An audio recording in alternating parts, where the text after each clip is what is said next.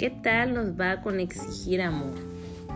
Siempre estamos pidiendo y exigiendo que nos den de más, pero ¿y qué tal con nuestra propia percepción y con lo que nosotros damos? ¿Cómo estás? Mi nombre es Susan Valdivieso. Soy coach en desarrollo personal y hoy vamos a hablar de la aceptación. Aceptar uno mismo, pero principalmente aceptar al otro tal cual es. Hace unos días recibí una imagen muy bonita de dos dinosaurios, uno de un cuello muy largo, reclamándole a otro, de brazos muy cortitos, que pues nunca lo abraza. y siempre solemos hacer esto, sobre todo a las mujeres se nos da muy bien, ¿verdad? Pues esta imagen me hizo pensar cuántas veces vamos por la vida quejándonos por lo que los otros no nos dan y peor aún buscando que nos den lo que simplemente no están en capacidad de darnos. Y es que en verdad parece que esperamos que las personas nos amen como nosotros queremos, sin tomar en cuenta la forma en que ellos saben, pueden y quieren amarnos. Exigimos ciertas cosas, presionamos, somos sarcásticos, manipulamos, nos enojamos, sufrimos, lloramos, nos quejamos, nos sentimos desdichados porque el otro no me ama como quiero, no hace, piensa, dice y siente como yo quiero y nos podemos pasar la vida en una constante batalla infructuosa y loca para que lo haga. Amar es aceptar al otro como es. El amor es un regalo que recibo, no que exijo. El amor es un regalo que entrego según mis limitaciones, pero con el mejor deseo de compartir lo que tengo para ofrecer. El día que aprendamos verdaderamente a aceptar a la gente que nos rodea con su historia, su capacidad de dar lo que sabe y puede buenamente dar, con sus heridas, con limitaciones, con sus propias maneras de pensar, con sus propias emociones. Y aceptándolos así, aprendemos a amarnos y agradecer lo que nos dan. Entonces seremos realmente libres, porque amar es aceptar. ¿A ti te cuesta aceptar a los demás tal cual son?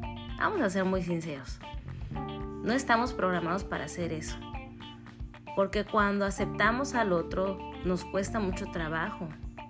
Es porque no hemos sido realmente aceptados.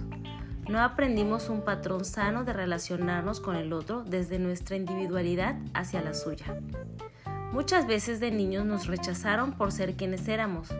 Querían que fuésemos más tranquilos, más obedientes, más ordenados, más estudiosos, menos ruidosos, menos llamativos, más conversadores, Mejor, más callados. Más como aquel primito, menos como tu padre o tu madre, más como sutano, menos como fulano, en fin. Querían que fuésemos todo menos nosotros mismos. Y eso nos genera un vacío. Y un vacío de aceptación, de comprensión hacia nosotros mismos y nuestra singular y única forma de ser. No aprendimos a aceptarnos, y esa es la verdad, mucho menos aceptar a los demás no aprendimos que aceptar es amar. Pero ¿qué crees? Te tengo buenas noticias para empezar esta semana con excelente vibra.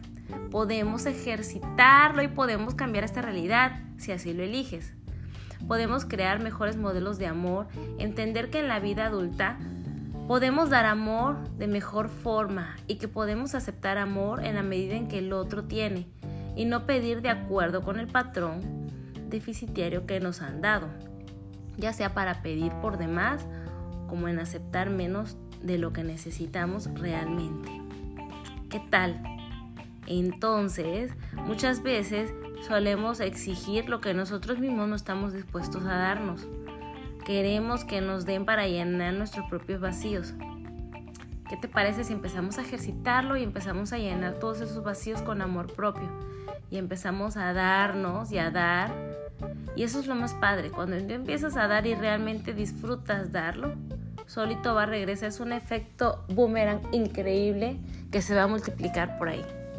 Así que hoy empieza con regalar una sonrisa, un te amo, un te quiero, un saludo, algo grande que puede y nace exactamente dentro de ti y vas a ser el día y el universo de alguien fenomenal. Te amo y te mando un abrazo de luz y de magia. Hasta pronto.